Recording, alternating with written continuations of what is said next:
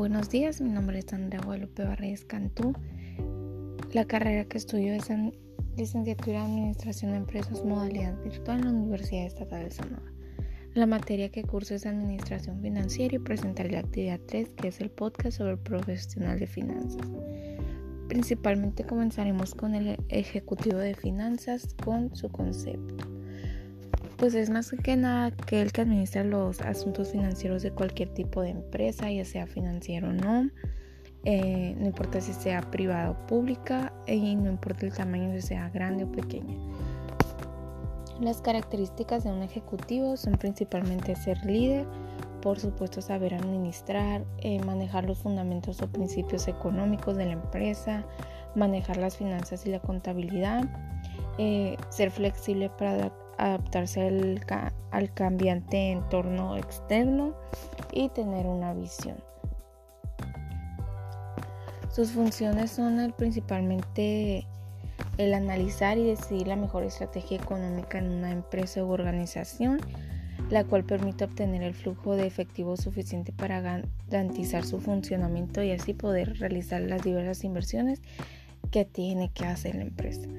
Por ejemplo, es decir, el ejecutivo de finanzas tiene que vigilar la posición de la empresa mediante el análisis de los datos de finanzas, es decir, si se encuentra en su mejor momento, qué tiene que hacer para, para obtener dinero, para obtener recursos y así pues tiene que estar evaluando constantemente porque una empresa necesita de muchos recursos.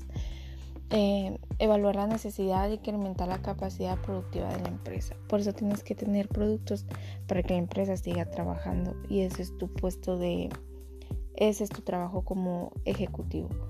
También el administrar riesgos, que es decir, que tiene que verificar en tiempo y forma aquellos riesgos que en el futuro pueden causar un problema a la empresa y en su economía, por supuesto. También, eh, tres, una planeación estratégica debe tener una, el ejecutivo siempre tiene que tener una planeación previa para evitar atrasos o simplemente para tener todo ordenado y que todo salga a la perfección. 4. Decisiones de financiamiento. Esas determinan cómo tendrá la empresa los recursos para sus operaciones. Es decir, él tiene que ver de dónde va a sacar, de dónde va a obtener el dinero para que la empresa siga laborando.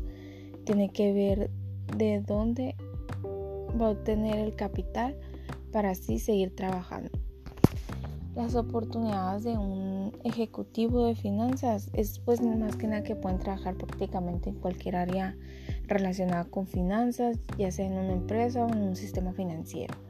Em, pueden tener posiciones como el administrador de riesgo, director de análisis, director general de finanzas o un tesorero.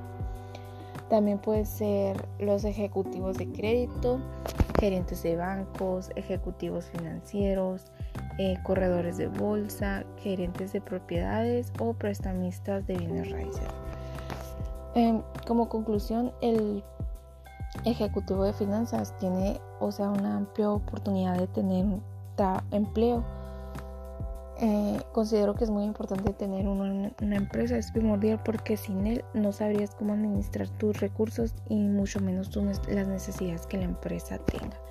Entonces por eso es muy importante tener un ejecutivo de finanzas, pero que sea inteligente, apto y eficiente para desarrollar bien su empleo. Por mi parte sería todo. Muchas gracias por su atención.